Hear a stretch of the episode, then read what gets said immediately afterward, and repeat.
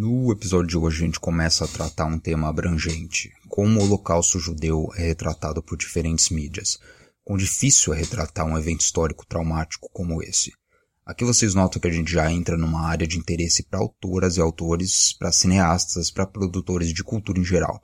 A mídia prefere coisas agradáveis e engraçadinhas e suscitar traumas históricos horripilantes como escravidão, genocídio, perseguição é igual tocar nas feridas da família no jantar de Natal. Tem uma chance imensa de não dar boa.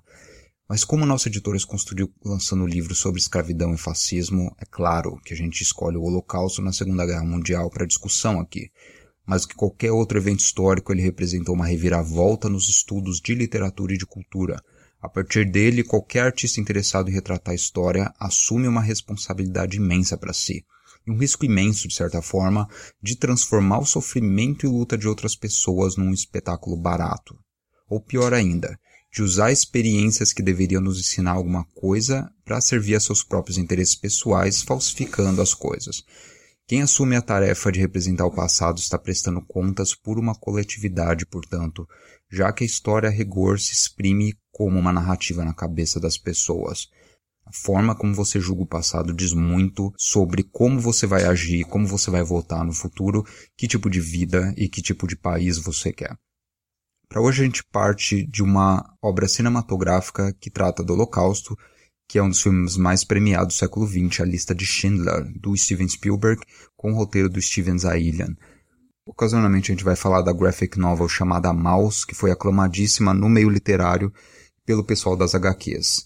E essa obra ganhou espaço midiático aqui, sobretudo com a edição brasileira tardia de 2005. E para desenvolver o tema, eu conto com a presença do meu amigo Guilherme Henrique Nais Alonso, que me apresentou o Mouse antes de tudo e que entende bem mais de cinema do que eu. All right. Uh, stories have very simple shapes, ones that computers can understand. Bom, eu tô aqui com o Guilherme. Bom dia, meu senhor, como vai? Bom dia, querido Jacó, tudo bom? De boa, cara, tranquilão. A gente vai falar sobre lista de Schindler hoje, nesse domingo nublado aqui no Paraná. A gente reviu esses dias, né, discutiu bastante a respeito. E eu queria já começar com um dado que eu acho interessantíssimo, que é o roteirista desse filme é o Steven Zaillian, que é o cara que fez Missão Impossível, lembra? Tum, tum, tum, tum, tum, tum, tum, lugar de ação. Ele fez também Gangues de Nova York, que eu gosto, Hannibal também.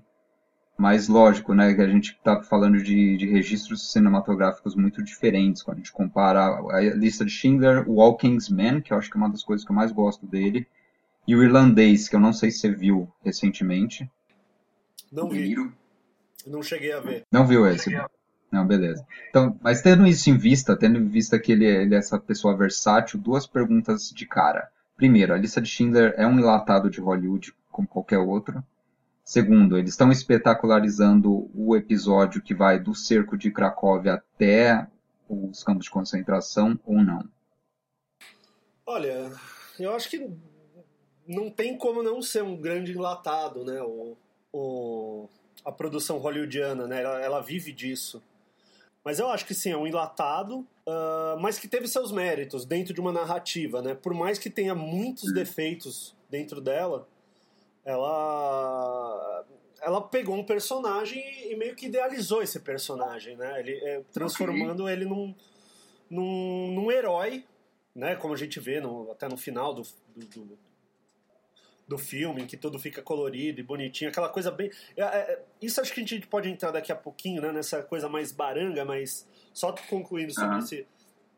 Sobre esse um enlatadão de Hollywood dessa lógica. Qual era outra pergunta mesmo? Não, é se, se eles fazem jus ao retrato do Holocausto. E você mencionou, você já respondeu de certa forma quando você mencionou que eles fizeram um recorte baseado numa figura que eles tiveram que heroizar é muito questionável essa heroização se a gente pensar quem foi o Oscar Schindler. O Schindler de verdade, o homem Schindler, não a idealização. a figura histórica Schindler. Já que a gente está tratando tanto de uma historização de um evento, quanto de algumas figuras, né, as, as grandes figuras aí, não só os sobreviventes, tipo a Ellen Hirsch, eu quero falar um pouco sobre ela, que ela é uma das mais interessantes, mas também o cara da SS, que é o Amon Goethe, e o Oscar Schindler, né? São todas figuras históricas sobre as quais a gente tem bastante documento e a gente pode julgar também o filme a partir disso, né? Sim. Enfim, como toda obra de ficcionalização de história, o Spielberg está correndo um risco enorme de falsificar as coisas e ser julgado por isso. É, eu acho que o, o, o que torna muito grave né, no filme é, é exatamente isso de você tentar. É, é uma forma de manipulação da realidade histórica, né? Do, do, do conceito histórico do, dos personagens, né? Existem o, o, o Schindler homem e o Schindler do Spielberg.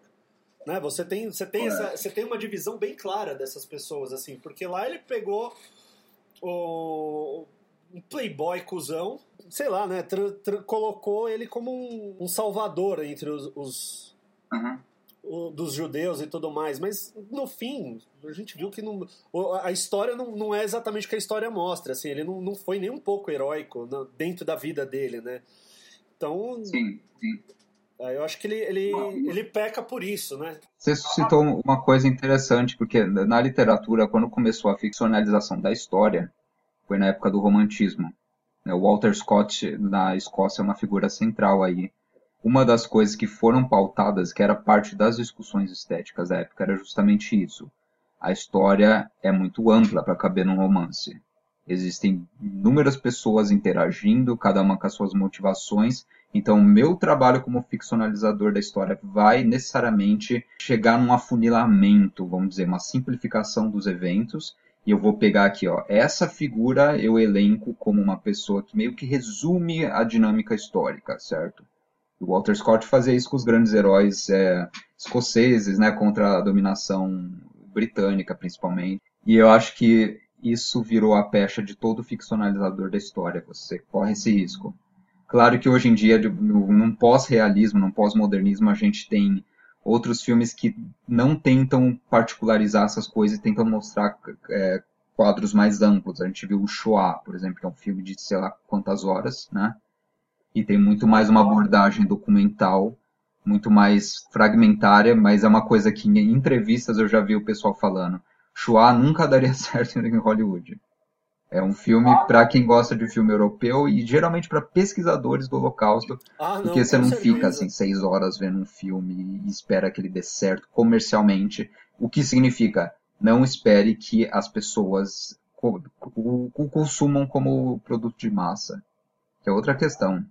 O pro... É, então, mas o próprio, o próprio Schindler, né? Se você for ver, ele, ele até tenta fugir um pouco desses padrões né, de, de Hollywood. O filme tem três horas e ele não é cansativo como, como narrativa. É um né? filme preto branco gravado em 93, cara. Isso é sim, importante também. Sim, sim. É, um, é, é, é 93, cara. Tava saindo os maiores uh, enlatados, né? Acho que Jurassic Park foi logo na sequência, Jurassic não foi uma Park coisa assim. Logo, se engano, 97 é o Jurassic Park 2, foi a outra É, eu acho que eu, é, 94, se eu não me engano, foi o Jurassic Ace Park. Ventura tava saindo nessa época. Ace Ventura. Então, você tava no, no, no auge dos enlatados ali de, de Hollywood, com aquele formatinho quadradaço já, né? De, de, uhum. de roteiro. É de, é, de certa forma, de fato, parece que o Spielberg ele toma esse filme como ele dá proporções épicas, né, para usar uma forma vulgarizada o termo épico, mas ele quer fazer alguma coisa diferente, de fato.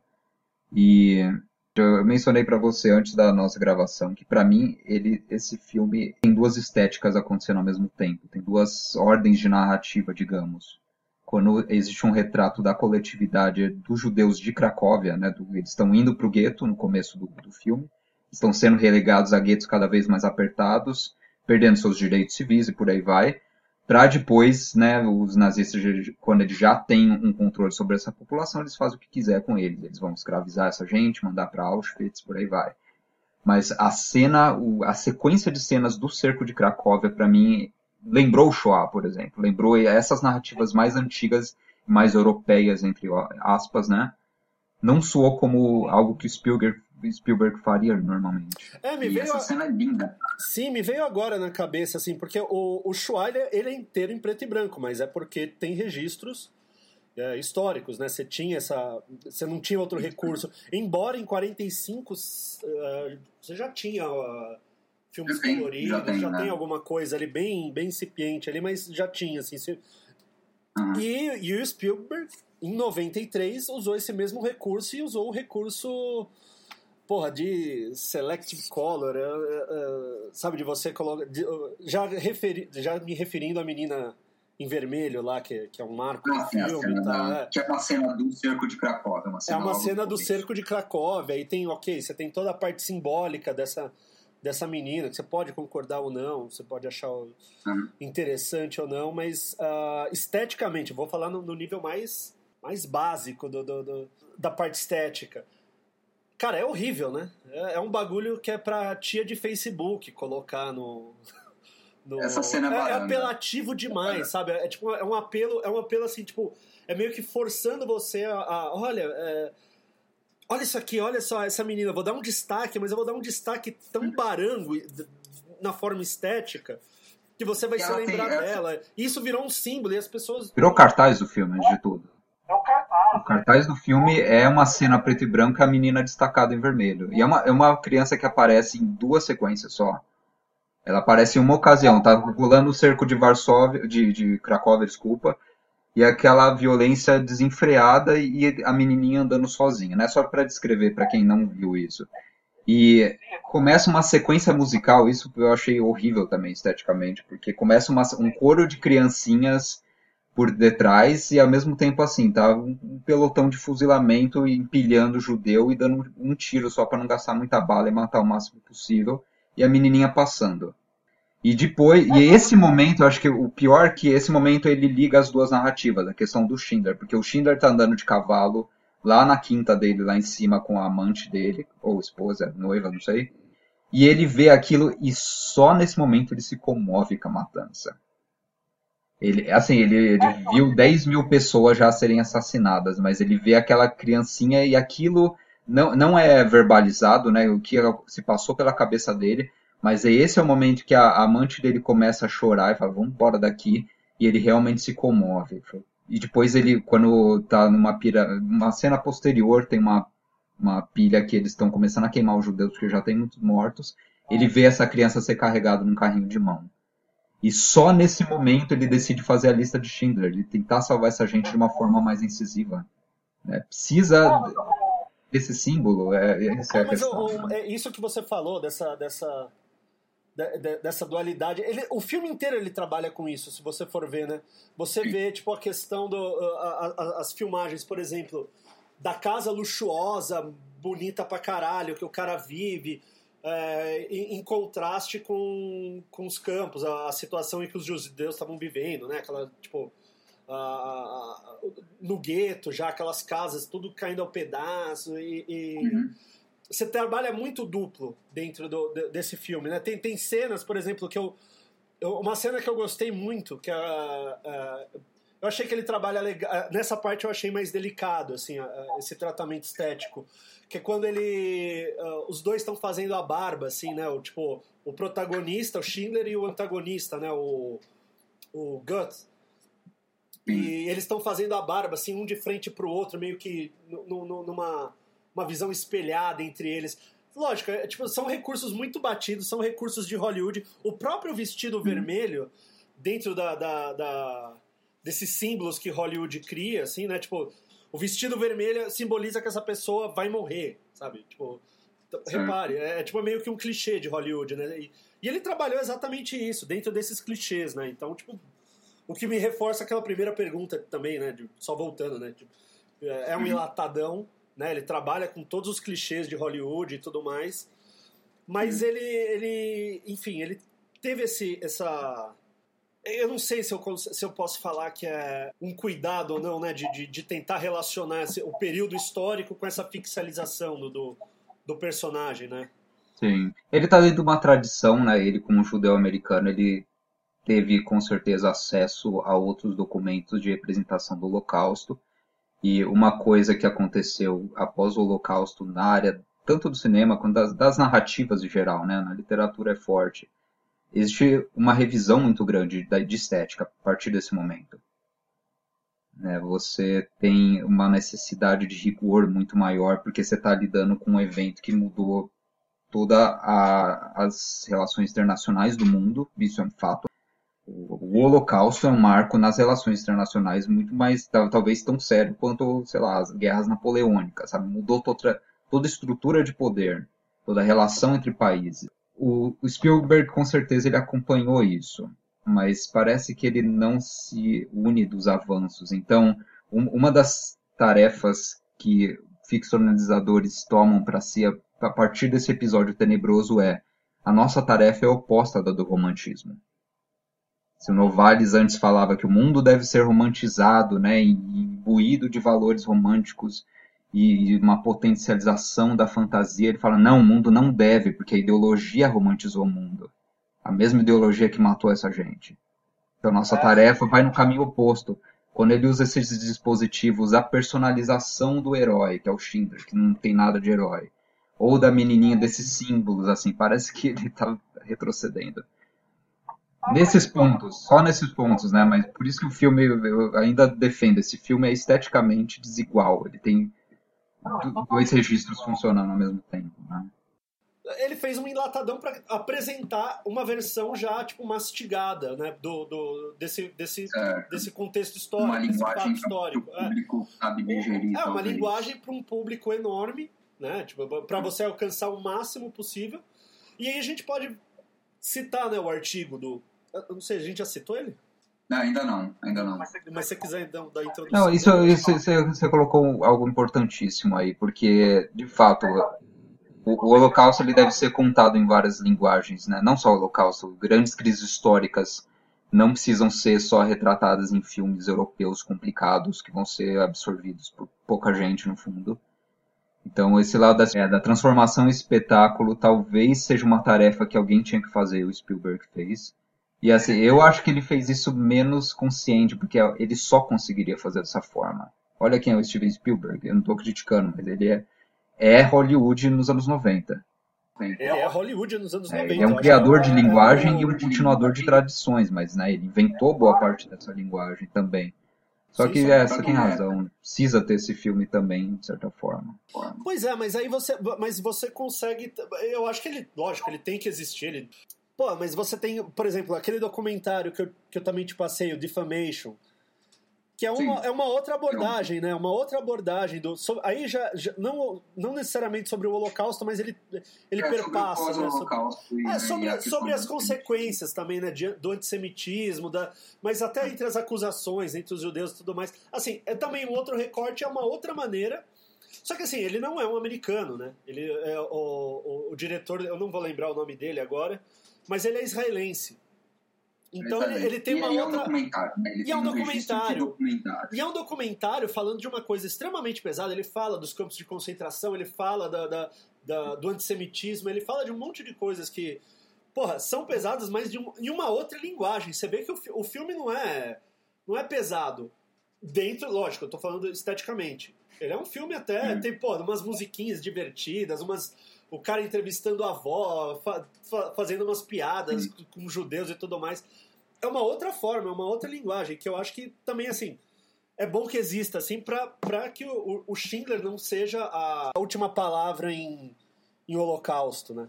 Talvez o, boa, o único filme que muita gente viu sobre o Holocausto é a lista de Schindler. Esse, aí entra um problema também da cultura de massa, né? Mas talvez, assim, não, o Spielberg não tinha como controlar isso mas a voz dele ganha autoridade, porque você volta para o registro da ficção histórica. Você tratar da história de um ponto de vista autorial, você necessariamente você está impondo certos conteúdos como verdade. É, aqui, de, de, novamente, né, a gente pode criticá-lo esteticamente a partir do, do retrato que ele faz do Oscar Schindler, que não se trata de um retrato realista, sobre sentimentos humanos reais e, sei lá, o asco que o assassinato desenfreado e uma ideologia burra gera na pessoa. E o Oscar Schindler, ele é menos. Ele não é um nazi. Ele é nazista, claro, ele tá no partido. Mas assim, ele beija judias, ele ouve Billie Holiday com a amante alemã dele. Tem uma cena. Né? Ele tem, mas ao mesmo tempo é o vínculo humano que é retratado entre esse homem de negócios implacável, bem clichê, né? E uma criança judia anônima andando no meio de uma matança, isso se reduz a uma simbologia vaga, né? E é a questão que entra, por que, que Hollywood precisa se voltar a esse modelo romântico antigo, isso é século XIX, de narrativa às vezes. Por que isso? Dessa forma você consegue Talvez. apelar para o sentimentalismo e. Enfim, quer queira, quer não, isso dá grana, né? Uma narrativa hum. que, que poxa, você vai mexer no, na parte sentimental, você não está trabalhando que, questões racionais, diretas e tudo mais. Não, você está mexendo. Pô, você está vendo uma, você tá vendo uma menininha sendo levada no, no, numa carriola morta, assim, sendo jogada. Hum. E, puxa, você. É pesado. É pesado, ser. lógico. Hum. Uh, você tem todo, essa, todo esse tratamento estético que, que para simbolizar isso, é para mexer com as suas emoções, né? É, esse, esse apelo à criança, a criança como um receptáculo de, de violência, uma criança algo puro, inocente, assim, é uma coisa que volta numa é, ficcionalização recente, que é o tal do, do garoto no pijama listrado, que eu acho complicadíssimo também, mas a gente fala depois sobre. Posso fazer só um adendo, só para trazer uma outra questão? Que tem o. A gente leu antes desse programa um, uma edição do Village Voice, que é o jornal de Nova York, né? Que funciona mais como um comentário cultural, só que ele é bem profundo até, às vezes tem umas edições bem legais. É que eu estou me referindo à, edição de 29 de março de 94. Eles reuniram várias autoridades intelectuais da comunidade judaica para comentar esse filme. E tem muita gente boa. Tem a Gertrude Koch, que é uma professora de cinema famosa em Bochum, na Alemanha. Tem o James Young, que na minha área de letras, assim, ele é a autoridade para falar da questão de representação do, da experiência judaica e do Holocausto, né? Ele é um professor em Israel. E o Art Spiegelman, que eu sei que é seu ídolo. Gosto muito, gosto muito. Né, o, o, autor da graphic novel Mouse, ele fez a revista Raw também, que é, é maravilhosa. das HQs, né? É, ele e a mulher dele, a Molly, junto, eles fizeram essa. A esposa dele é. trabalhava na Wall, assim. Maravilhosa, ela é uma e... arquiteta fodida, assim, é muito boa essa revista. É, a gente fala mais do Mouse, que eu acho que é um contraponto pro Spielberg. O, o, o Art Spiegelman, inclusive, é um grande crítico né, do, do Spielberg mas eles dão alguns dados. Eu, eu, gosto da discussão deles porque eles dão alguns dados também contextualizando e pensando por que, que esse filme foi produzido nessa época. Por que lançar um livro sobre um filme sobre o Holocausto dessa proporção, né, uma grande produção, mobilizou muita grana tal, em 1993. Né? E aqui a... Oi, desculpa. 50 anos depois, né? Você tem já um puta distanciamento. Pra... É. Sim. E aqui eles dão um dado e eles falam assim, ó, 22% dos estadunidenses entrevistados numa pesquisa X lá não acreditavam no Holocausto naquela época. Isso a gente está falando da era Clinton. Esse dado, primeira pergunta, esse dado te surpreende? E isso, você acha que esse tipo de negacionismo voltando nos anos 90 tem algo a ver com essa atitude do Spielberg tomar esse projeto em mãos ou não necessariamente? Por um lado, sim, né? Uh, eu acho que, que, que, mediante esses dados, né? Você, poxa, olha o tanto de pessoas que estavam que não acreditavam, né? Tipo, vai, era uma era pré-internet, né? Popularizada, assim, né? Começo dos anos 90, você tava, pô, ficava caminhando ainda e não era uma você não tinha essa, esse, essa quantidade de acesso à informação, que também é outra questão, né? Que a gente pode entrar em breve, né? Para poder falar sobre esse negacionismo, que mesmo tendo isso até hoje, ainda há pessoas que negam, né? Então, por um lado, eu acho que tem um sentido de, de memória, de trazer, porque, quer queira, quer não, essas pessoas ainda estavam vivas, tanto que no final né, da lista de Schindler tem todas as pessoas que viveram, né? O... Você, você enxerga também como um acerto de contas para essa gente, para essa parte da comunidade judaica ainda viva, que não tinha uma grande produção de Hollywood, talvez. De certa forma, sim. Porque, é, como você disse, né? É, precisava de uma grande produção de Hollywood, né? Para poder uhum. ter e... Tava faltando, talvez. Pois né? é, e tinha esse distanciamento já, você já tinha, tipo, já estava sedimentado, então você até já tinha um, um distanciamento é, histórico. No entanto, né? Uh, aí a gente vai voltar de novo à questão da narrativa, né? Poxa, uh, e eu acho que, se eu não me engano, o, ele fala sobre isso no, no artigo, né? É, ele fala no artigo, ele fala que não necessariamente a vítima é a melhor testemunha de algo, principalmente porque o que ele tem visto é que qualquer pessoa que se dispõe, eu vou escrever um livro sobre o Holocausto, ele é muito bem recebido pelas vítimas, porque as vítimas elas têm uma sede de, ela vai aceitar quase qualquer coisa que vier como um ato de bondade. Isso é, assim, isso é um filho de um sobrevivente de Auschwitz falando, né? Não sou eu falando. Isso é a experiência dele entrevistando muita gente, os amigos do pai, etc. E é interessante porque assim, a gente está falando de um evento traumático, né? E aí a gente pode entrar nas questões uh, psicológicas dessas pessoas. Ah, pois é. E aí você, pô, uma, em questões traumáticas, você tenta fantasi tende a fantasiar algumas coisas, tipo, sabe, sem juízo de valor em cima disso. Não, não tô falando que é verdade ou mentira. É interessante isso, porque a gente, quando a gente pensa o trauma do ponto de vista clínico, a gente está falando de um conteúdo que é reprimido e que você precisa do trabalho de um terapeuta para ajudar né, a, a, soltar, vamos dizer, certas coisas travadas na sua cabeça para usar o modelo freudiano. E quando a gente pensa um, tra um trauma coletivo, será que não tem a mesmo, o mesmo funcionamento, de certa forma? Não é só assim, uma coisa triste, não, não é só uma coisa triste é uma coisa também não resolvida que, que tem implicações sérias. E talvez né? eu acho que esse, esse distanciamento ajuda, né? Esse distanciamento talvez tenha um. um uh, como você falou, né? Tipo, uh, meio que. Ah, te aceito de bom grado. Como o pai do, do, do Art Spearman, ele. Uhum. aceitou, né? Bem, a gente ainda acho que não vai entrar no, no, no mouse, ou já vamos começar a entrar nele, mas é, as pessoas aceitam, né, de bom grado, que vamos conversar sobre, vamos falar, e a pessoa vai falar exatamente o que ela passou. Lógico, é um evento traumático, é um evento que você pode fantasiar muitas coisas, você pode não fantasiar, isso, enfim, isso acho que não, não cabe a gente, né, esse, esse juízo, mas uh, tendo esse distanciamento, eu acho que você, você pode analisar de uma maneira mais fria, como ah, não que eu acho que o, o, o, Spielberg tenha feito isso. Eu acho que ele foi muito mais para o lado apelativo, uh, ah, para o lado emocional, né? Para apelar por, por, emoções mais primitivas nossas e tudo bem, assim, né? Eu, mas eu acho que cabe, e aí a gente já pode linkar né, com, com o mouse, ter, um, ter, um, esse distanciamento para poder discernir, né? Porque é muito complicado falar do mouse. Eu acho um dos gibis mais fantásticos, uma uma graphic novels mais fantásticas do, do, que eu já li, assim, porque você não, você não sabe exatamente de narrativa, de é muito legal, assim, né? Porque ele está fazendo uma biografia dele. Do pai. Né? É, então, é uma, mas é, é, é, também uma biografia do, do, do Art.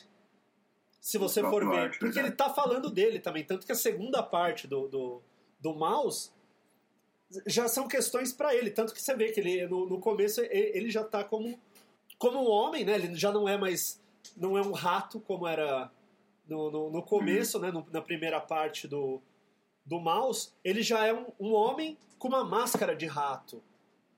Então você, tem, você já tem uma outra linguagem ali. Só que assim, é ele falando da vida dele através da vida do pai dele, contando um evento histórico. Então você tem, tipo, você tem biografia, você tem autobiografia, você tem uh, você tem uma narrativa histórica e você tem fantasia. Você tem é, ele é totalmente completo. Ele ganhou Pulitzer. Ele é, você é, é muito difícil você onde você vai colocar um livro desse numa, numa biblioteca, sabe? Numa, em qual sessão você vai colocar, sabe? Ele é muito completo ele ajuda a popularizar a graphic novel de certa forma também por isso, né? Como uma forma legítima de literatura e complexa. Né? É um outro patamar de, de graphic novel, assim. É, você, você, eu acho que assim as pessoas começam a levar muito mais a sério uma graphic novel a partir do mouse, sem sombra de dúvida, assim. Do, uh, é, ele, foi, ele começou a lançar em 80, né? Pensar o que, que é o, a respeitabilidade do HQ nessa época. Ela é baixíssima, né?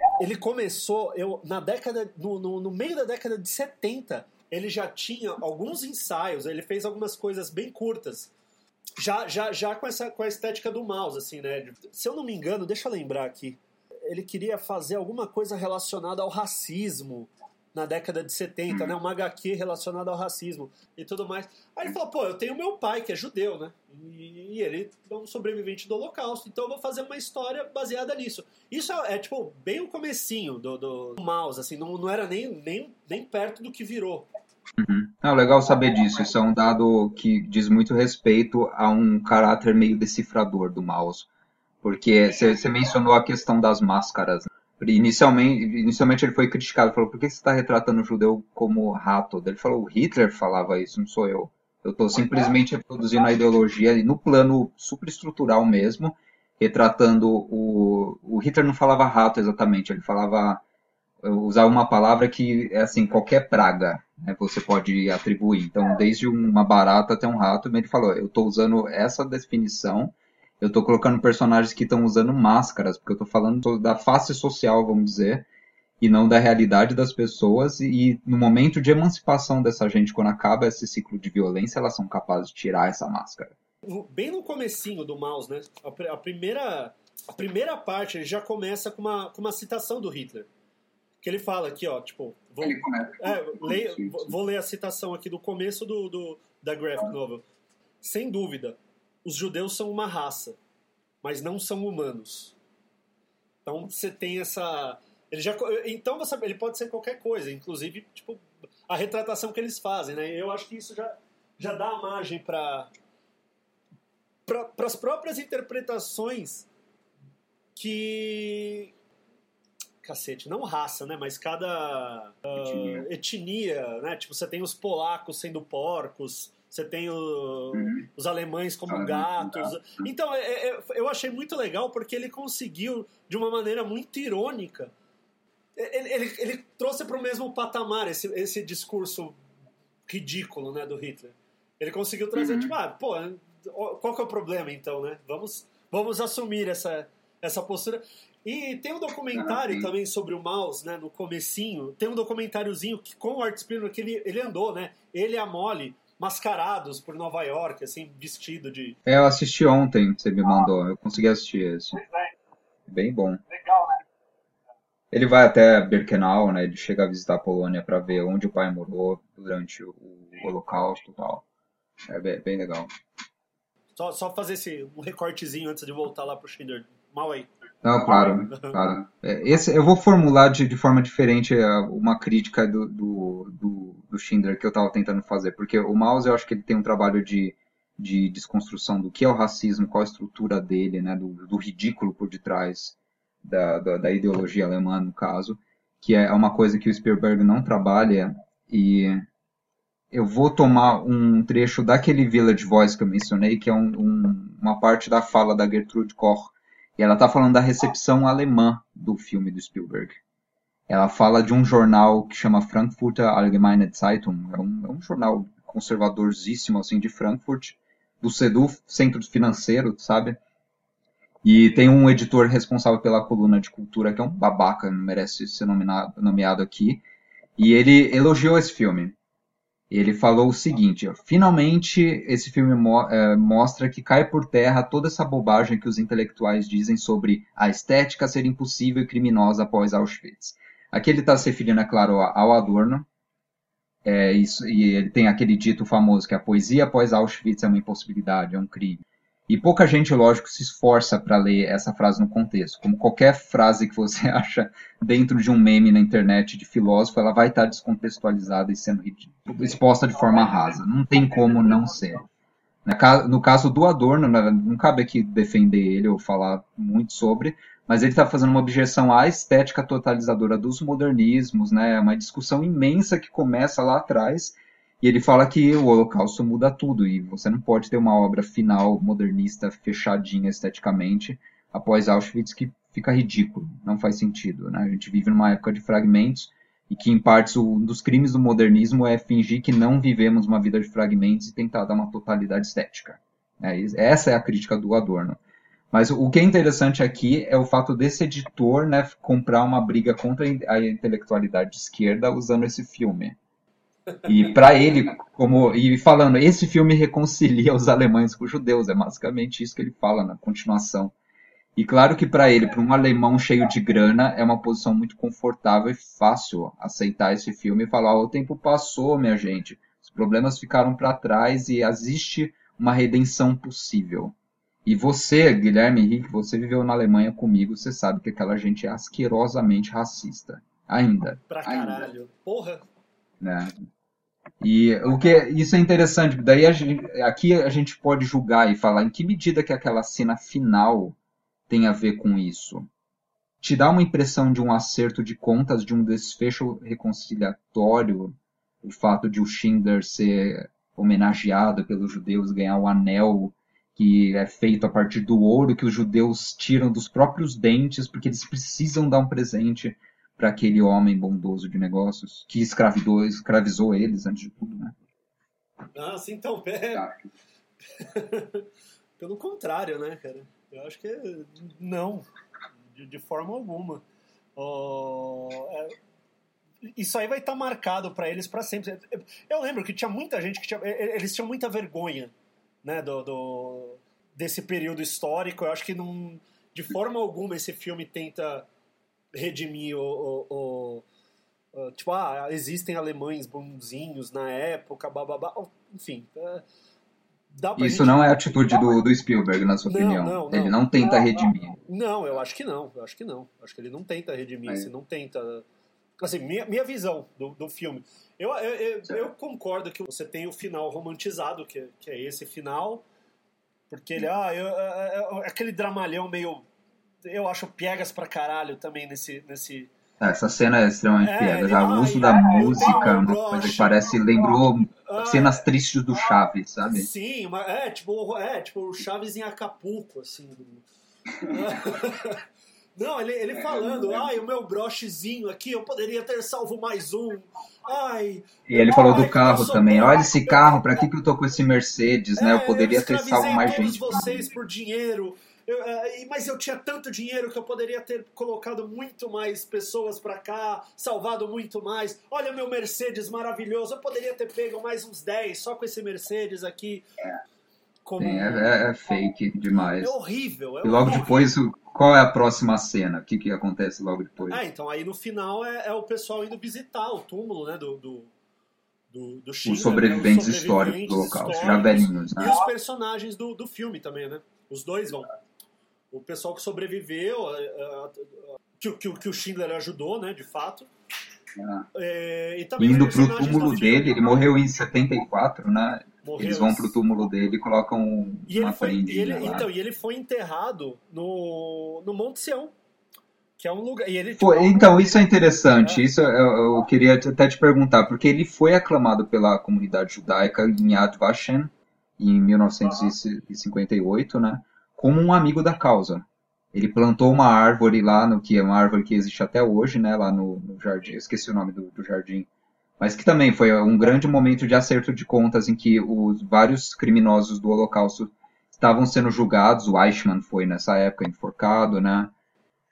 E, enfim, foi um momento importante para o Estado de Israel também, e ele foi homenageado como alguém que, pelo menos, fez. Ele foi uma exceção à regra né? Porque ele recebeu essas, essas condecorações, mas o, o, Schindler histórico foi um tremendo de um filho da puta, assim. Uh, isso não mostra no filme, né? Mas ele, ele depois ele, ele pediu ressarcimento de, de todo o investimento que ele fez para salvar os judeus, né? Tipo, ele, ele, se meteu aqui na Argentina com umas fazendas de frango. Ele só tomou no cu, assim, ele, o anel dele, aquele que eles forjaram e entregaram no filme, você sabe que ele, ele perdeu no jogo, né? Esse anel. é um filho da puta, cara. Ele, ele, é ele, ele perdeu no jogo. Essas, o cara era um beberrão. Era o Luciano Huck, né? Como a gente tava falando. Luciano Huck que, que a Alemanha mereceu. É. Não, de, de fato, ele, ele tem. Ele é o, o redentor, segundo o filme, mas ao mesmo tempo ele foi um industriário que escravizava a gente em pleno século XX né, e ele vira o salvador da pátria. E o Art Spiegelman, nessa série de entrevistas que a gente falou, ele é, o, acho que, o grande crítico do Spielberg, né? Por isso que a gente até trouxe ele também. E ele fala que o filme morre para ele nesse momento, porque, eu, aqui eu cito ele, é um filme sobre Clinton e sobre os aspectos benignos do capitalismo, capitalismo com face humana. Estamos no país de Ayn Rand, o homem de negócios como um herói. O capitalismo pode nos prover de um plano de saúde e também pode nos dar um Schindler fecho citação aqui. Isso faz muito sentido, porque, antes de tudo, quem colocou o Hitler no poder foram os industriários alemães também. Não foi um acidente isso. A, a história política da Alemanha do final do século XIX pro, até o surgimento do, do, Hitler como uma figura que ninguém levava a sério, ninguém mesmo, ele era um patético. E ele foi, né, ele interessou um monte de gente, essa gente foram os industriários que ganharam dinheiro com o Holocausto, antes de tudo, porque era mão de obra de gra gratuita. E assim, aqui eu estou falando da ThyssenKrupp, você anda em elevador da ThyssenKrupp até hoje. Aqui eu estou falando da IBM dos Estados Unidos ganhando dinheiro também. Aqui eu estou falando da Mercedes-Benz, da Volkswagen. São todas empresas que escravizaram gente até sugar todas as energias, mandando essa gente para a câmara de gás quando não podiam mais trabalhar e puta que me pariu. Todas estão de boa hoje. As corporações elas não têm é, elas são isentas desse tipo de. Elas são isentas de, de moral, né? Elas não precisam prestar conta de moral se você está numa época de barbarismo, elas estão seguindo a regra. Isso é o que um homem de negócio faz, etc. Parece que esse é o papo do Spielberg, sabe? Tô fazendo meu trabalho, eu tô ganhando meu dinheirinho aqui, né? E parece que o Spielberg ele não problematiza isso em um segundo, porque essa é a visão de mundo dele. Pelo contrário, é exato. Ele, ele, ele exalta um cara como o Schindler. Ele exalta. Ele exalta um cara ele fez a parte dele. É, ele fez a ele empregou. Ele, ele, ele não, não mandava para os campos de concentração. Ok, tipo, que bom. É, só me escraviza, não precisa me mandar, mandar matar, sabe? É bem isso. No filme tem uma cena problemática que eu não sei explicar ainda, que é, ela é a cena seguinte. Tem é, as judias estão lá no, nos barracões já em Auschwitz e elas estão uma fala ouviu falar do gaseamento e ela tá contando para as outras, ó, eu ouvi falar isso e tal, e as outras falam, não, que isso, eles não vão matar a gente não. A gente é mão de obra, eles precisam da gente. E uma velhinha fala, eles precisam da gente. Eles não vão matar a gente. E a cena acaba aí. É uma, uma, uma senhora de idade, né? Ela fala, e ela fala com uma carinha de ternura, assim, tipo, ela ainda resta esperança nela. Uma cena bem pesada. E parece que o Spielberg faz isso, cara, tipo, em relação ao capitalismo e sua possibilidade de não voltar e retroceder numa barbárie novamente. Imagina, você, sendo mão de obra dentro do capitalismo, você é totalmente descartável. Totalmente, ah, exato. E, e se tem uma coisa que o George Seldes, a gente se lançou há um ano o livro Fatos e Fascismo comigo, né? Que é um, é um, um livro que trata justamente disso entre o conluio entre os liberais e os, e os grandes industriários e, o, e, os fascismos na Europa, como um não existe sem o outro naquela época, como essa gente ganha dinheiro pra cacete, né? E é, é, basicamente isso. Isso é uma lição que a gente já deveria ter aprendido, cara. Quando o, as democracias liberais não precisam mais de liberdade para ganhar dinheiro, acredite, elas vão cortar uma por uma. É isso que aconteceu historicamente e está voltando a acontecer qualquer semelhança com o que a gente está rolando hoje em dia, né? Me fala, cara. Lógico que em configurações muito diferentes, a violência hoje ela se realiza de uma forma muito mais oculta, né? oclusa. A gente está na era da internet do drone antes de tudo, mas a violência existe. Eu digo, eu digo na questão dessa, dessa negação que, que existe hoje em Sim. dia, desse, desse apego ao patrão como se tem hoje em dia, né? Que é eles que dão o emprego, essa visão bem uhum. escrota que, que, que, enfim, não que eu, eu vou pegar o brasileiro médio porque é onde a gente está inserido, mas que eu sei que isso se aplica ao, ao resto do mundo, uh, dentro do mundo capitalista.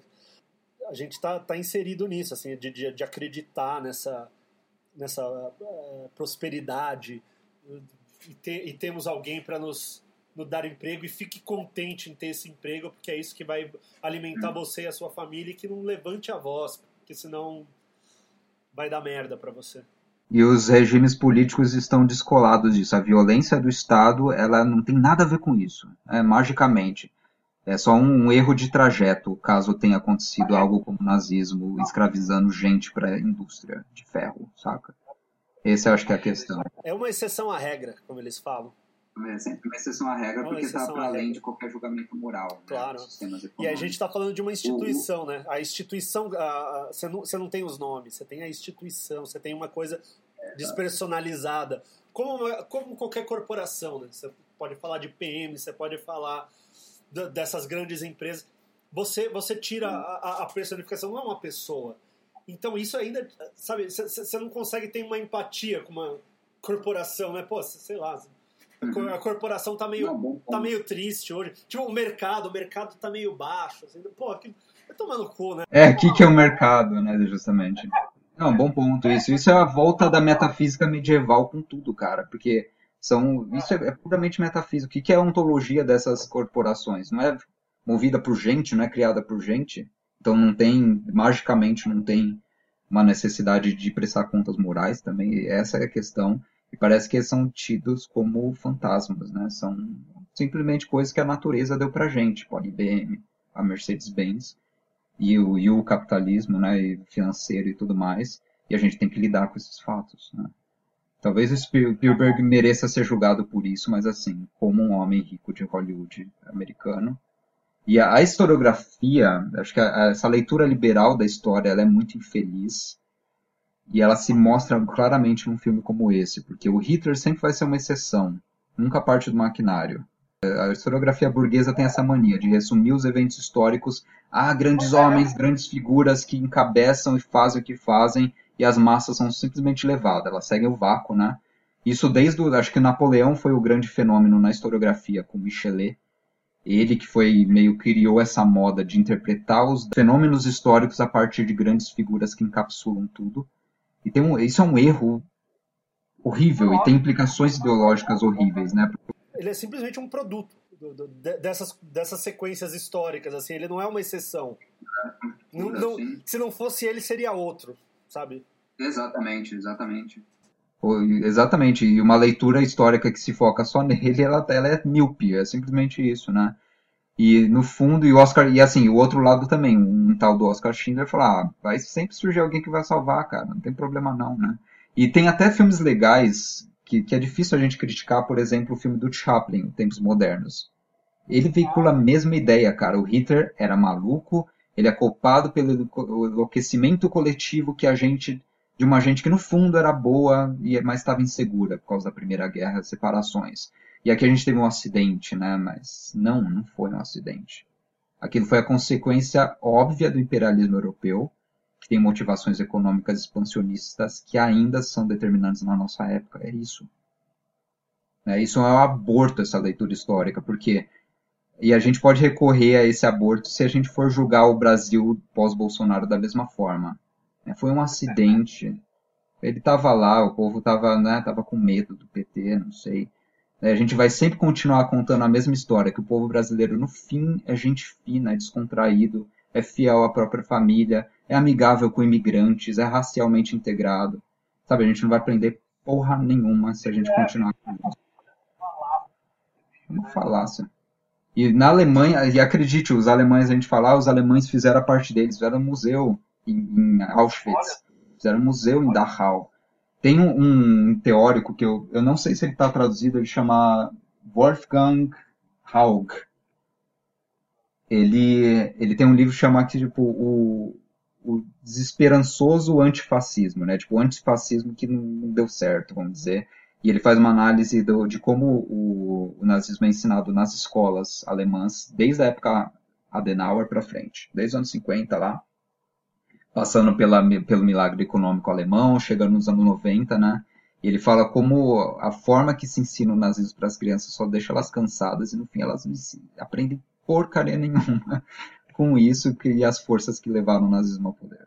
Os alemães. É, ele, como um alemão, ele está criticando a forma educacional. Do documentário que você mencionou, Defamação, mostra o lado dos israelitas também. Eles fazem turismo para a Polônia, basicamente, a criançada.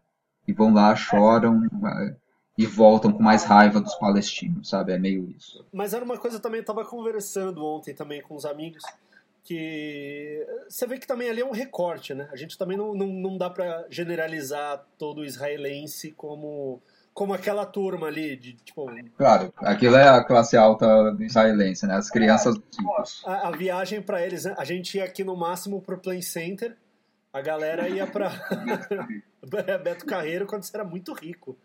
Mas é, a galera ia para Polônia para visitar Auschwitz e aí você vê todo aquele conflito, eles se justificando assim, não, a gente não vai sair aqui do hotel porque porque tá cheio de neonazi, então a gente vai ficar aqui trancadinho porque a gente foi instruído assim, a, a ficar mesmo de boa. Uh, já, já, já, já, foi, já foi colocado na cabeça deles, assim, tipo, ah, É, isso para fins políticos, assim, a, a, direita israelense, ela instrumentaliza a questão do antissemitismo, fala, esses árabes que a gente está amanhã bombardeando a casa deles, eles são antissemitas, eles odeiam a gente, a ideia que a gente tem que existir, né? Então a gente está no fundo se defendendo. E isso aí, o documentário critica muito que isso virou a política para a direita estilo Netanyahu fazer o que bem entende cometer barbáries também, né? Eu acho que essa é a grande crítica. E aí, no, no episódio de Auschwitz, eles estão falando como jovens, como isso começa na cabeça dos jovens, que no fundo, no final, vão votar nesses caras, né? Talvez. Ah, exatamente. O, a, a, questão, sei lá, é, existe uma infelicidade, a forma que se interpreta a história, e ao mesmo tempo esses produtos, eles são coisas que devem circular, que nos ensinam a história, porque acredite, a maioria das pessoas não vão abrir um livro para ler sobre o Holocausto se elas lerem um livro também não vai adiantar, porque né, a gente sabe que historiografia não funciona assim. O livro não é uma autoridade. É, ou às vezes você vai, vai, vai pegar um livro mais fácil para ler, né? Às vezes, às vezes vai pegar um Castan, às vezes vai pegar um monte de asneira. O meio do livro é uma coisa que, que na internet, em briga de internet, sempre fala: vai ler um livro. Não, não necessariamente isso vai resolver seu problema, chapa. É, não é essa questão. E a, o, a, a ciência ela é muito mais autoconsciente do que isso. Ela não se põe como uma autoridade absoluta. É uma grande discussão. Essa discussão tem que acontecer na mídia, tem que acontecer no cinema. Esse filme, lógico, ele é válido, ele já é um fato na história da cultura. Mas o que me impressiona é justamente essa forma de ler história, como as pessoas não aprenderam ainda. Isso tem tudo a ver com a subjetividade liberal. Esse é o senso comum. Interpretar a história assim grandes personagens, às vezes tem um acidente aqui ou outro, e não existe agência possível das populações. Não existe, a história é uma fatalidade só, cara. Deixa eu ler só o finalzinho do, do garoto de, do pijama listrado, aqui eu tô falando de um livro de 2000 e... Deixa eu já confirmar. 2006. Também foi sucessinho do Netflix, né? Uma história infanto-juvenil, na verdade, sobre a pureza das crianças e como o nazismo é meio compreendido por uma, uma criança que é filha do, de, um, de um cara da SS, e ele faz amizade com um menino judeu, porque as crianças são puras. E o, o livro acaba dessa forma, estou lendo aqui. Esse é o fim da história de Bruno, que é esse menino, e sua família, que é a família da SS. Claro que tudo isso aconteceu há muito tempo e nada do tipo poderá acontecer novamente, não nessa época e não nessa era. Você acredita que um cara escreve um livro sobre o Holocausto e acaba dessa forma? É, eu não, não, não, tinha lido o livro que você me falou que ia ler, eu não. não...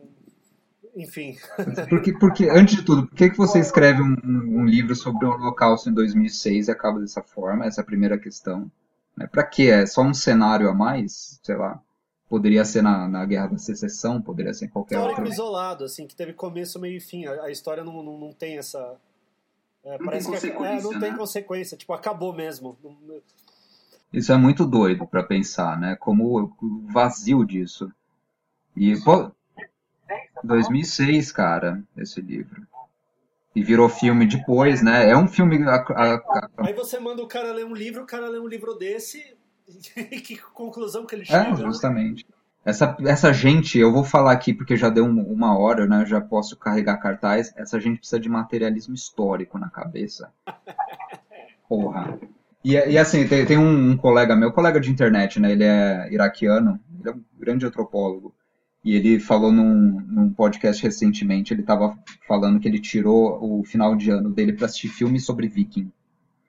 E ele falou, eu peguei desde uns filmes dos anos 50 até essas cafonices recentes, né? E fui vendo um por um, é, cronologicamente. Nossa, os Vikings. E eu cheguei...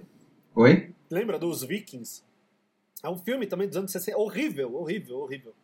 Ele, ele com certeza viu esse. Ele fala de vários, ele dá os nomes, os nomes dos diretores. Eu não sei porque eu não, não me interesso por isso tal.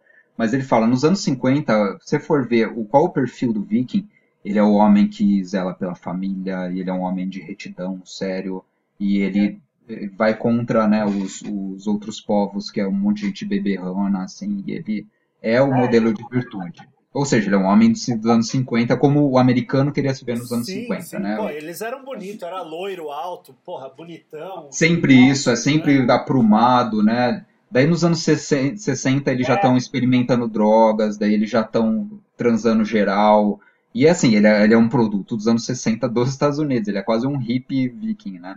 Nos anos 70 ele já tem problemas com a família e ele tem certas crises, ele já tá uma, com uma crise, problemas com drogas, que ele esconde, ele tem problemas no governo também, então tem dissensões internas entre os hippies e por aí vai. E nos anos 80 ele já curte a vida, né? Ele já quer viajar e desbravar, ou seja, ele é tipo um yuppie. E, e a, se chegasse nos anos ele, ele, falou que ele parou nos anos 90, mas chegasse nos anos 2000, os vikings já seriam hackers, assim, já seriam clubbers, estavam tomando mole. É, e, lá, ele fala assim... Que nem os vikings que a gente tem hoje em dia, né? Tipo...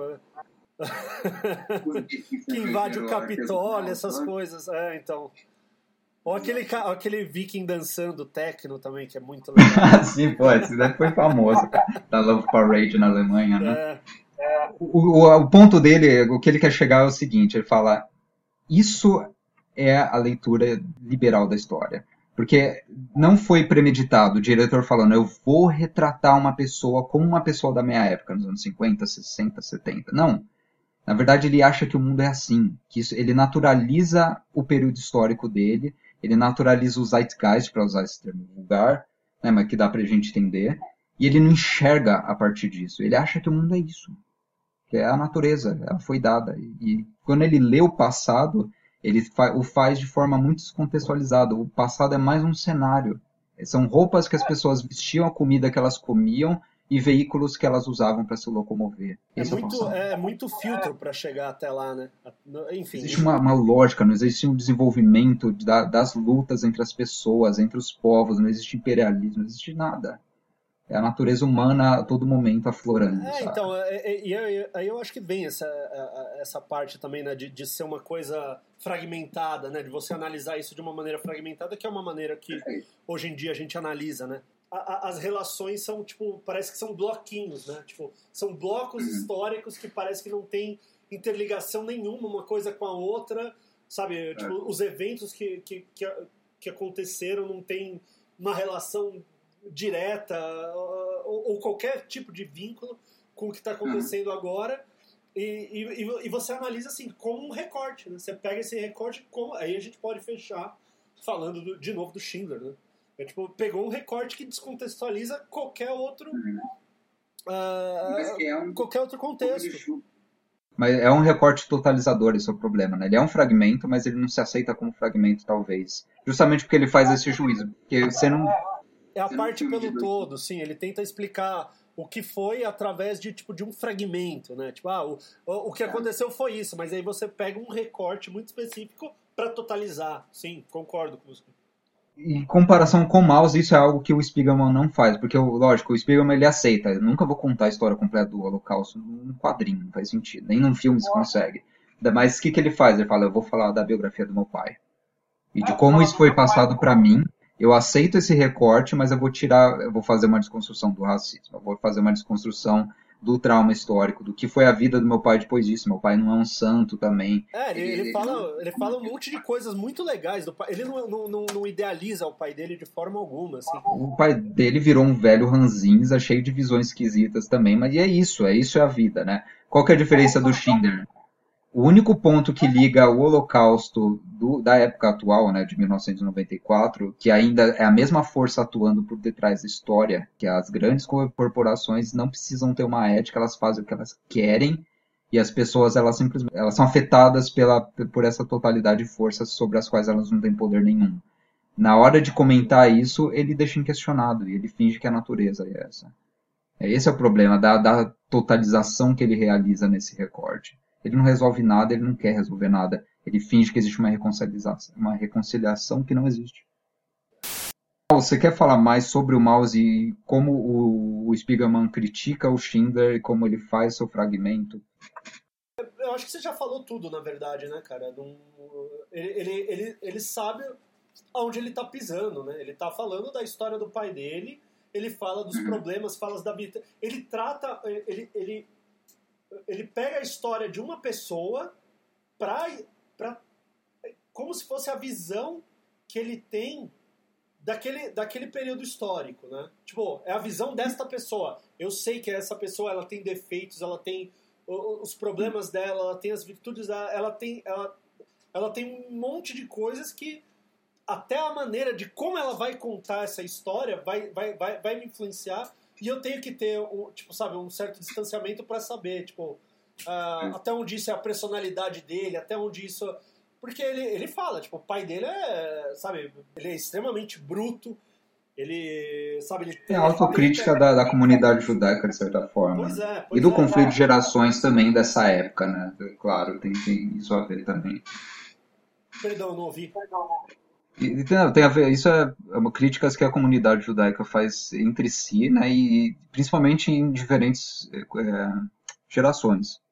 É, é, parte do conflito dessa geração específica de judeus sobreviventes e seus filhos, os boomers, né?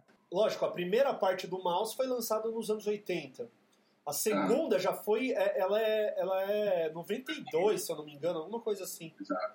E nesse meio é. tempo ele foi checar os cenários, ele foi até a Europa, ele foi até a Polônia checar tudo. Tanto que ele poder começa, escrever. ele começa a, a, a, é muito legal como ele chama o, a segunda parte do Mouse. E aqui começam os meus problemas. A segunda parte, depois de tudo que ele narrou da história do, do pai dele, né? Ele, ele contou, tipo, o cara já, tava, já tinha tomado no cu geral, assim, já tava fudido nos, nos campos de concentração, passou um puta de um perrengue e aí a segunda parte ele começa com isso, sabe? Tipo, é, aqui começam os meus problemas. Mas é legal esse meus problemas. Porque ele também tá pegando para ele isso, assim, tipo, tudo que. Tudo, toda a criação dele, do, do primeiro mouse, ele, ele, ele viu todos os desdobramentos que teve. Né? A, a repercussão do gibi dele, a, o que isso influenciou na vida dele. Então, aí você também né, você, você tem esse, essa, essa uh, essa responsabilidade que ele, eu acho que ele tratou de uma maneira muito digna, né? De, de, tipo, falou, olha, isso, é, isso aqui é, é, Ele foi muito claro no, no, objetivo dele, né? O fato dele ter ido checar os cenários, eu acho que é um exercício de empatia imenso, assim, acho que ele não teria conhecido tanto sobre o que é o Holocausto e o que é o pai dele mesmo, se ele não tivesse empreendido nesse projeto que é o pois Mouse. É feito a viagem e tudo mais, né? E até ele sobre ele, eu acho que até sobre ele, sobre quem ele é, os problemas do, do próprio Art Speedman. Uh... Ele, ele, passou um tempo no sanatório, aliás, né? Na, no final da adolescência dele até o começo da vida adulta. Ele é uma pessoa super traumatizada também. Eu não sei exatamente pelo que. eu digo o cartunista. Sim, sim, sim. Eu, eu, eu também não vou lembrar agora. Eu lembro dessa, dessa parte, mas não não lembro os motivos, nem a. nem as. Tipo, o que, é, o que é que foi essa, esse, esse período para ele?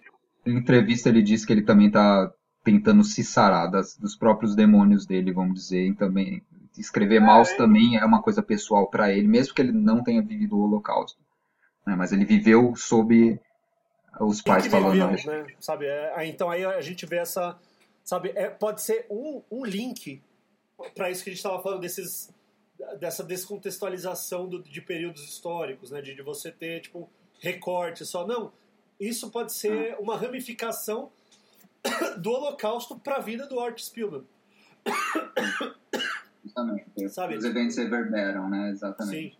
Reverberou nele, sabe? O, o, que o, o, o que o pai dele viveu, uh, lógico, não você não, não vai querer que o, o terror que o pai dele viveu, ele também vai ter que viver, sabe? Aquela coisa meio. Claro, é intransferível. Tipo, é, intransferível. Mas a, as consequências disso, com certeza, lógico. Cara, eu... moldou, moldou, o que é o Estado de Israel, moldou a cultura das pessoas que sobreviveram a partir dali, com certeza. Né? É, é, assim, uma, uma relação. Agora, agora eu vou devagar um pouco, já que já passou do. Claro. Uh, pensa assim, no, nossos agora vamos trazer pra gente assim, né? Tipo, os nossos pais viveram no, no, no período militar, né? Tipo, é. eu acho que uh, conhecendo uh, as nossas criações, né? Eu digo a minha e a sua, assim, tipo, tivemos pais até diferentes. Né? Bastante. Bastante, tipo, uhum. e eu acho que, mas eu acho que a nossa criação de, de certa forma mesmo vindo por caminhos diferentes, por criações diferentes, a gente conseguiu ter tipo uma visão, eu digo eu e você aí, nesse caso, né, tipo uma, é. uma visão de mundo que a gente, em grande parte, a gente concorda com muita coisa, diverge em outras uhum. coisas, mas na grande parte a gente consegue ser ter uma conversa prolífica, assim, a gente consegue conversar uhum. e, e, e acrescentar coisas. E assim, eu tô falando da gente, mas a gente pode aplicar isso às pessoas que a gente tem convivência, enfim, a gente é filho. A, a gente é filho de uma ditadura militar, né? Sabe? De, de pais que. Que foi, antes de tudo, uma despolitização do cidadão brasileiro, né? Você era proibido de falar de política e de pensar. E aí a gente vê as pessoas que negam a, ditadura não foi tão ruim assim, no, na ditadura que era bom, na, enfim, você tem toda, toda, todo o negacionismo que a gente tem hoje em dia da ditadura. Ah, então, aí você, aí você consegue, sabe, fazer essas associações para, sabe, tentar tra tra trazer isso para os dias de hoje, assim, pro que a gente vive hoje em dia. Né? Uh, é, eu acho que assim, a gente, a gente é um produto também dessa lógico, eu não estou nem comparando o que é um holocausto, com, embora a ditadura hum. também tenha sido uma coisa horrorosa, a gente é, todos os relatos que a gente tem é outra coisa, mas isso influenciou na nossa criação, na nossa maneira de ver e a gente vê hoje em dia, tipo, pessoas que conviveram com a gente, pessoas do nosso meio que cresceram com a gente, que tiveram eh, educações similares, com os mesmas com o mesmo repertório, com a mesma oportunidade também, isso, isso conta pra caralho. Uh, tem desse tipo de discurso negacionista hoje em dia. É o que a gente está vendo agora, sabe? É, é, é...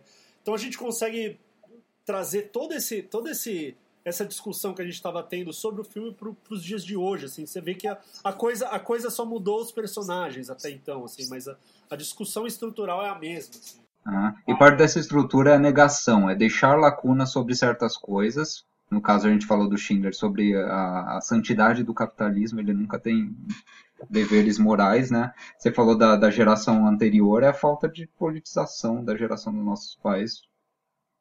Mas ao mesmo tempo tem, eu estava ouvindo aquele Medo e Delírio em Brasília, o podcast, você deve conhecer, né? que é genial. Eles, eles têm um trabalho de edição muito bom e eles pegam muita frase do, do presidente de sua corja. Tem uma, uma sequência que eles fazem que é o Jair falando sobre a ditadura. Ele fala nessas palavras de certo trecho que antes as pessoas falavam um monte de coisa da ditadura, sei lá o que, agora tá claro para todo mundo que não foi tudo isso não, sei lá o que. Ele continua a falar as asneiras dele. Mas isso é importante para a gente até pensar no poder de um produto como a lista de Schindler, porque uma live do Jair de 5 minutos parece que molda mais a consciência coletiva das pessoas do que livros de historiografia. Sabe, de resultado de anos de pesquisa. E eu acho que o cinema e HQ e outras mídias, a gente tem que explorar mídias para fazer uma tarefa aí, justamente porque esse cara tá falando para uma lacuna, ele tá preenchendo lacuna, porque o que ele diz não tem peso. Ele é um panaca, né? Ele não tem uma mínima coerência intelectual no que ele fala. Ou seja, se as pessoas compram isso é porque tem uma lacuna muito grande. Não, mas eu acho que tem peso sim, cara. Até pela. Se você for ver, assim, ai, começo dos anos 90, que teve a eleição do Collor, as diretas já, tipo, entre 80 e 90, assim. Eu acho que foi no final da ditadura, até, sei lá, o, Fernando Henrique, assim, você teve uma politização mais engajada aqui no Brasil.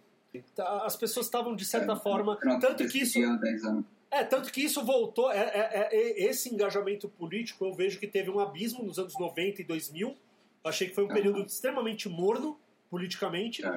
Para voltar agora em 2013, vai. Vamos, vamos pegar esse marco de 2013. Sim, isso um monte de gente pros dois lados. É, que, não, mas que trouxe, que trouxe para discussão pública as questões políticas, sabe? e voltamos de novo a discutir política. Acho que agora é um período que a gente está discutindo política. E episódio, ainda, deixa eu puxar um gancho aqui. O, o, cinema brasileiro não lida tanto com questões históricas antigas e polêmicas como essa, isso que é interessante. Porque é muito mais fácil, vai, vamos pensar, o cinema de esquerda, entre várias aspas aí.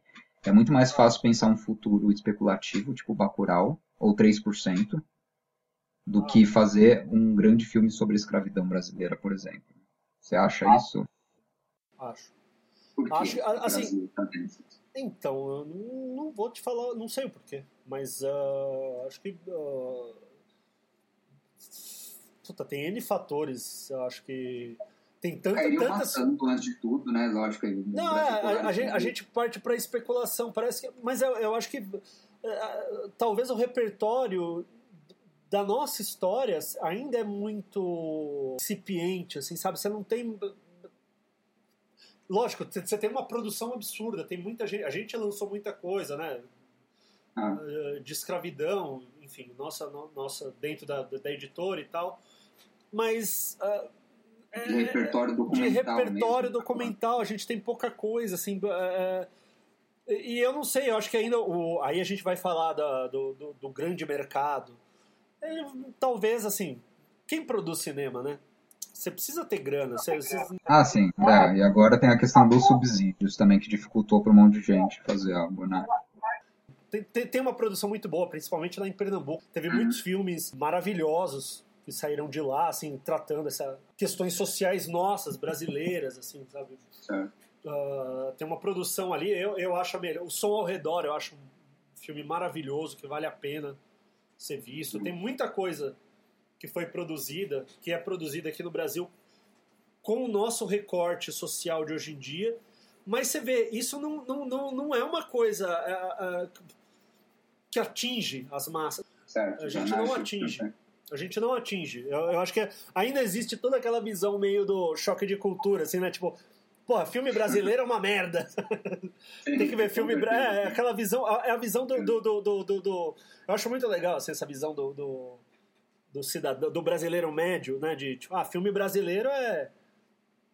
É, é porno chanchada, né? No final das contas. É aquela... até, que, até que época que foi, né? É, nada a ver. Pois é, né? Sabe? E, e assim, tecnicamente, tecnicamente a gente, porra, a gente demorou para ter filmes, porra, com áudio decente, sabe? Tem, tem, tem um, ah. foi, foi difícil assim pra gente. É, então precisa ter um desenvolvimento de, de difusão, de técnica para antes de ter um grande projeto como esse. Não, como eu digo, quando eu digo um grande projeto é algo no nível Spielberg, que vai ter um investimento maciço de dinheiro esperando que milhões de pessoas vejam o filme nesse sentido, né? Tá. O, o, você mencionou uma coisa, só, só retomar, você falou da questão do repertório. A, a escravidão brasileira tem um repertório documental muito grande, só que, interessantemente, ele é mais documental mesmo. Porque, assim, se a gente comparar com a escravidão dos Estados Unidos, que inclusive está ocupando o cinema, cada ano surge um filme diferente, né? Teve um sobre Nat Turner, teve um ano passado sobre a Harriet Tubman, vai ter esse ano sobre mais coisa, etc. Inclusive o Spielberg faz parte desse projeto, porque ele gravou o filme da Alice Walker nos anos 80, 87, A Cor Púrpura. Ele teve um momento que ele estava lidando com questões afro-americanas bastante. Ele gravou Amistade, cara. Sim. Amistade é um puta filme, né? Um filme importante sobre uma rebelião de escravos que deu certo, tal, que mudou a cara da, da dinâmica da escravidão nos Estados Unidos. Só que é interessante que nos Estados Unidos eles têm um material de literatura disponível. Eles têm as narrativas da escravidão escritas pelo pessoal da escravidão. No Brasil a gente não tem quase nada, né? Porque se perdeu ou porque o pessoal, enfim, a escravidão aqui ela tem uma demografia muito diferente. O pessoal não tinha um lugar para fugir, um estado livre, por exemplo, como era, sei lá, Nova York a partir de 1804, né? E que o escravizado podia fugir, tinha uma mínima chance de fugir, se educar e conseguir uma, uma sociedade abolicionista que o acolhesse ensinasse a ler escrever e desse voz para ele. O Brasil não teve isso. Os que fugiram foram para quilombo, foram para a zona rural e, enfim, não, deixou, não tinha uma imprensa nacional. Nem no Rio de Janeiro, era em Lisboa na época, ainda mais no quilombo, né? Então a gente perdeu muita coisa de muita gente, muita gente, aliás, muita gente trilingue, né? Porque em Pernambuco você tinha os, os malês, que era uma gente versada em árabe. Eles eram, por questão de religião, eles sabiam ler e escrever árabe. E eles podiam ter deixado muita coisa, a gente não tem o que eles tinham para falar. E isso é um material importante para filme, talvez.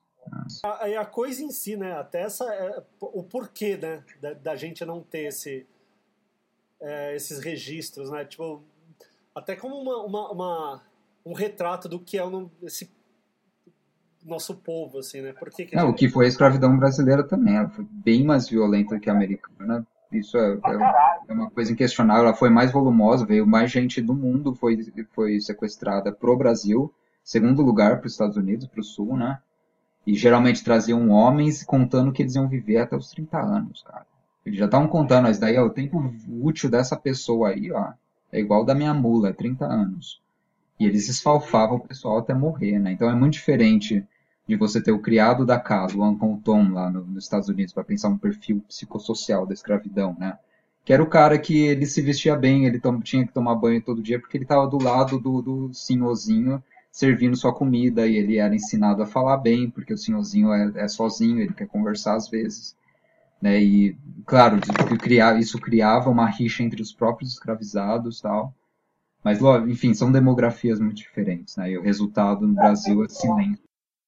É, tanto que, assim, qual foi o último país da América Latina a, a abolir a escravidão, né? e outra coisa, né? O, o, os americanos, os sulistas, né? Vieram para onde? Quando uhum, após, é, então você vê aqui a gente tem no interior de São Paulo até hoje, né, em Santa Bárbara do Oeste, ali na, região de Americana, ali Uh, até hoje você tem festa dos confederados, uma, uma, uma, uma coisa ridícula, né? Até Aqui hoje... onde eu tô, o Paraná, tem também muita imigração dos Estados Unidos. Tem a Nova Cleveland aqui. Né? O nome da cidade você vê mesmo. Tem... É, é ridículo. São cidades minúsculas, né? Mas, de fato, existe uma história mal contada também da continuação da cultura confederada, racista, asquerosa, que migrou para o Brasil. Eles, viram que era o terreno perfeito, né? Pra, tipo, porra, é, no, todo o nosso sistema de produção ruiu agora. Onde que tá tendo é. a mesma coisa? Ah, então, lá na América do Sul, né? Naquele... É, vou, vou lá, vou lá explorar, porque ainda é, é aquele país nojento. Na época, né? Enfim, dentro do. Já tinha criado a eugenia e os portugueses também eram, eram um tipo de subraça para eles. Não, e, e, e, assim, e os portugueses ainda também consideravam os negros como subraça, né? Um bagulho. Também. Mano, também. É, é, tipo, é um nojo do nojo, assim, sabe? Vai é, tomar no. No sentido nojo do, do é, é, muito esquisito, cara. É horrível. Podemos voltar só para fechar, eu voltar ao Schindler e pensar cenas poderosas. Vou pedir duas cenas que você achou particularmente poderosas e duas ou uma que você achou horrível. Tire queda, só falar e descrever. Puta, peraí. Fala você primeiro enquanto eu penso. Tá. Uma é a do menino com apito, que ele tá para ele é uma brincadeira ajudar os nazistas, é uma criancinha. E tá andando pelotão e ele fala, ó, quando você vê alguém judeu, você assopra isso daqui, tá bom? É tipo uma brincadeira para ele, né? E ele tem uma judia que ela consegue fugir da, da primeira captura no cerco de Cracóvia e o menino apita. E ele olha bem para ela e fala: É, eu brinco com o seu filho, né? Tipo, ah, você é o fulaninho, etc. Daí ele ajuda ela a esconder. Ele, para ele é uma coisa assim, imediatamente ele entende, ele sai daquele mundo de brincadeira, entende a gravidade e a velhinha fala: a partir de hoje você é um homem. Né? essa cena é poderosíssima e essa é uma cena contra esse o menino do, do, do pijama listrado. Foi feita perfeitamente para isso, que acredita na santidade das crianças. E tem outras cenas de criança e uma quando estão indo para Auschwitz e Birkenau mesmo, tem uma criancinha fazendo um sinal assim, tipo cruzando o dedo na própria garganta, tipo vocês vão morrer tudo. Né, são cenas boas. Puta, eu sou horrível para isso, mas ah, deixa eu pensar o personagem mesmo, pode ser alguma personagem. Porque existe uma resistência judaica que, cujos nomes a gente perde às vezes, mas tem o Pfeffenberg, que é o um rapaz que, que no começo ele tá ele tá fazendo negócio com o Schindler e ele tem uma esposa jovem, são os dois bem jovens e eles sobrevivem no final. E tem a Helen Hirsch, que é a criadinha do Goethe. Que ela eu acho a figura mais interessante do filme inteiro, na verdade. Eu, eu, eu, eu tava pensando exatamente nela. Você vê que a cena que ele tá. que o Gush tá tocando nela, a hora que ela. Tipo. A, a, a, você vê que tem, ali também tem uma, uma outra parte que, que gera esse duplo né, de, de, de imagens. A hora que ele, ele vai tocar, que ela taca meio que os seios com uma camisa molhada, aí os seios meio à mostra, e ele vai tocar nela, e ele vai passando a mão nela ao mesmo tempo que o Schindler tá num bordel e a, e a mulher tá sendo uma coisa extremamente mais erotizada para cima dele e o Goetz está fazendo uma coisa extremamente brutal para cima dela. Você vê essa, essa dualidade entre os, o, o, protagonista e o antagonista. Essa foi uma cena que eu achei muito boa. Uhum.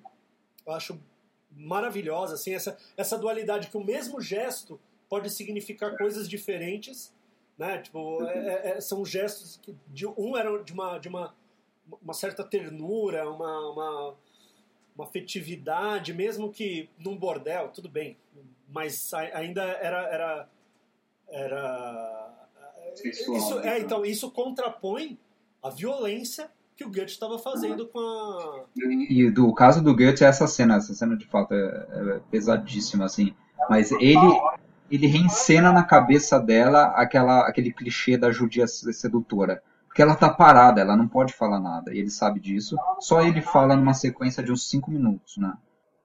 É, é, maravilhosa. Essa cena eu achei, achei espetacular. E acho que das ridículas, eu acho que. Puta, eu acho que é o final, viu? Eu achei o final a o coisa final mais. É, é, né? Eu acho que para mim ainda é a, é a, coisa mais, mais patética, assim. É, sabe, é tipo, é a tentação da criação de, de, de um de um mito ou de um, sabe, de Sim. um uh... e que estando no final dá o desfecho à obra, dá o desfecho estético à obra. Né? É, então, e eu acho que é isso que tipo, é. deixa ela Sério. um pouco baranga até. Né? Uma que eu gosto bastante tem a ver com a Ellen Hirsch, é, são é uma sequência de duas cenas. Essa que você mencionou, porque ela ela leva um soco na cara do comandante Goethe por jogar fora os ossos que ele queria dar para o cachorro. Então ela está servindo o jantar dele ela joga fora os ossos e depois ela vai descobrir, depois de horas, que ele queria dar pro cachorro. E ela tem que adivinhar. E ele dá soco nela, né? E ela questiona ele. Fala assim, tipo, como eu ia adivinhar isso? Daí ele fala, por que você tá me batendo, né? Como eu vou adivinhar isso? E ele fala, agora eu tô te batendo porque você me fez essa pergunta. É essa, isso ela, ela conta isso pro Schindler, no momento que ela começa a entender que o Schindler não vai estuprar ela, que o Schindler não é exatamente como Goethe, né? e que ele está começando a ajudar os outros judeus. E aqui é uma, uma explicação do que é o patriarcalismo, que é uma autoridade patriarcal que é sem igual, porque patriarcalismo aqui não significa autoridade de figuras masculinas, significa mais uma coerência fechada, né, uma lógica historicamente desenvolvida, em que os privilégios derivam de graus de autoridade e é meio aleatórios. Por exemplo, você nasceu homem, você nasceu mais velho que eu, você tem um posto social maior que eu. Nesse momento você tem mais grana. Você é meu pai, meu tio, meu avô, etc. E sua autoridade vem disso, não do fato que você é ou é um líder que merece respeito, por exemplo. E o, sabe, essa lógica mostrou isso e ela questiona de uma forma muito interessante, porque ela fala o Goethe, por exemplo, é um otário, é um beberrão que não sabe o que está fazendo o tempo todo, é um vagabundo, né, que gosta de matar gente. E ele dá a carteirada do patriarcalismo também, porque falar alto é o dispositivo preferido dele. A todo momento ele está falando basta. Porque minha autoridade é bastante, você não tem nem que parar e questionar isso. E ela mostra claramente, o filme mostra depois, que essa ordem patriarcal do, do Goethe é um trem descarrilhado, cara. E só, só finalizando o que a Ellen fala, a forma que ela formula é perfeito, que ela fala, o grande problema não é a crueldade do Goethe. O grande problema é que não existe um conjunto de regras que você pode, pelas quais você pode viver algo que te faz dizer, se eu seguir essa regra, eu vou ficar segura. É tudo aleatório, na verdade. E esse é o trem descarrilhado que é esse tema, o patriarcalismo nesse sentido mais amplo, né? Enfim, eu tô falando como homem aqui, com certeza uma feminista saberia explicar muito melhor, mas tipo, o filme deixa claro que é uma lógica, uma coerência de autoridade totalmente aleatória que eles estão criticando. Isso vem de uma judia que tá que tá sendo foi tomada como uma criada. Uma cena que eu acho asquerosa é o final dessa que eu acabei de falar. Porque o Schindler, qual é a conclusão que o Schindler faz, faz ao ouvir tudo isso? Ele fala, ele não te matou porque ele gosta de você. Ele nem te faz vestir a estrela de Davi. What the fuck, que bosta de final de cena. E a outra é uma do começo do cerco. Eu achei, ela repercute um clichê, eu achei desnecessário, que é a seguinte: os nazistas estão chegando no cerco de Varsóvia e a família judaica, em vez de orar, que eu acho que uma, uma família super religiosa polonesa naquela época faria isso, em vez disso eles pegam as joias da família e colocam dentro do pão para comer. Uhum. Não, não é o, a repercussão, a repetição daquele clichê do, do judeu usurário viciado em dinheiro? Não sei. É, então, não, o Egito já se acostumou a viver em guerra e está querendo garantir o próprio futuro porque já tem estratégia. Pois Fica é, então não, eu, eu, não sei, eu não sei, fica ambíguo aí. Para mim, eu, eu não, não sei se, a, se, a, se essa representação do usurário, assim, porque, cara, você tá na. Hum. É, é o que você tem ali de teoricamente de valor, enfim, uma pedra. O que você vai fazer com essa merda dessa pedra, né? Tipo, num período de guerra, assim, você precisa de comida, você precisa. Tem, tem algum trecho que eles falam, né? Tipo, sobre. Sabe, você.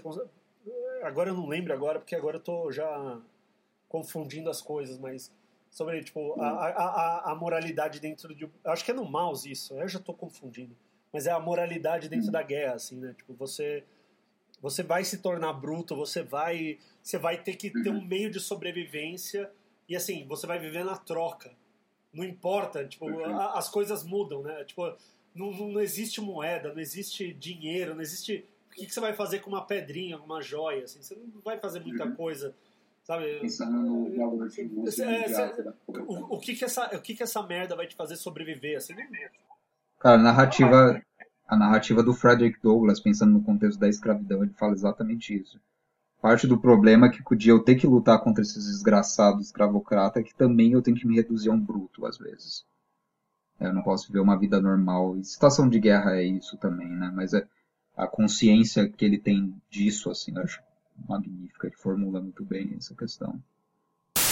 Eu acho que é uma coisa legal pra gente deixar aí para quem ouviu, para quem tiver interesse, deixar o vamos deixar o link do, do artigo, né? Que a gente citou Sim, aqui do Vida de Voz. Né? A gente deixa lá no YouTube, deixa onde para quem precisar e tudo mais. Sim. O James Young, inclusive, Guilherme, que eu mencionei que ele faz parte desse debate, ele é um historiador, né? Ele tem um livro chamado Escrever e Reescrever o Holocausto. Ele não existe em português esse livro, só que eu traduzi o prefácio e o primeiro capítulo para um curso que eu dei há alguns anos. E eu posso disponibilizar isso para quem quiser também. Põe o link aí. É uma coisa meio obrigatória para quem estuda assim, na, a representação do Holocausto na literatura é meio um encontro obrigatório de teoria, sabe? Ele fala muito de Primo Levi, de vários autores. Ah, vamos deixar o, o, o, que a gente citou aqui, o, o defamation, dá para deixar, dá para, enfim, não sei. Não. A gente pode deixar alguns links aqui do que, do que a gente citou, pra gente conseguir lembrar. E quem tiver interesse, clica aí, vai atrás e tudo mais. E, tá e acho que é isso, né? Por hoje. É um prazer falar com o senhor mais uma vez. Porra, maravilhoso, sempre. Por amor. Pô, então, até mais aí. Quem gostou, quem gostou, gostou, né? Não, não tem muito. Quem gostou, gostou. Não precisa dar like, não, não precisa seguir. Vive sua vida aí, meu irmão, minha irmã. De boa. Sem a parte chata de todas as coisas que o pessoal faz, a gente. Se você quiser aí. É. Mas é isso, então. Valeu, um abraço para todo mundo que acompanhou até agora. Falou! Valeu.